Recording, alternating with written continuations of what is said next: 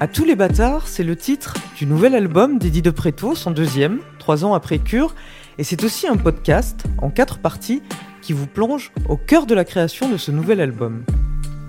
On est le lundi 20 juillet 2020 et euh, j'en suis euh, dans le moment de l'album où j'ai énormément de chansons, euh, des espèces de maquettes, piano-voix, écrites, composées, et euh, je cherche la personne ou les personnes, l'équipe qui va réussir à, faire passer euh, le son de l'album à un cap euh, où, où je désire aller. Jamais jugé coupable, moi. Jamais connu de plaquage, moi.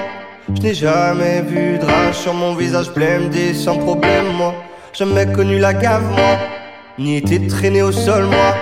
Je suis passé sans heure entre tous les contrôles et les chaînes, moi. C'est mon, ressenti personnel sur le fait que euh, j'ai toujours eu la sensation de pouvoir avoir comme une carte euh, privilégiée vis-à-vis de la police par rapport à ma couleur de peau. Et cette chanson parle exactement de ça. C'est mon point de vue euh, vis-à-vis de, de comment je me sens quand je suis dans la rue, sans passeport, sans carte d'identité, euh, avec parfois, quand j'étais avec Retail, j'avais du shit dans le slip parce que justement mes potes me disaient bah toi c'est bon Eddie, euh, personne va te contrôler, tu peux le mettre.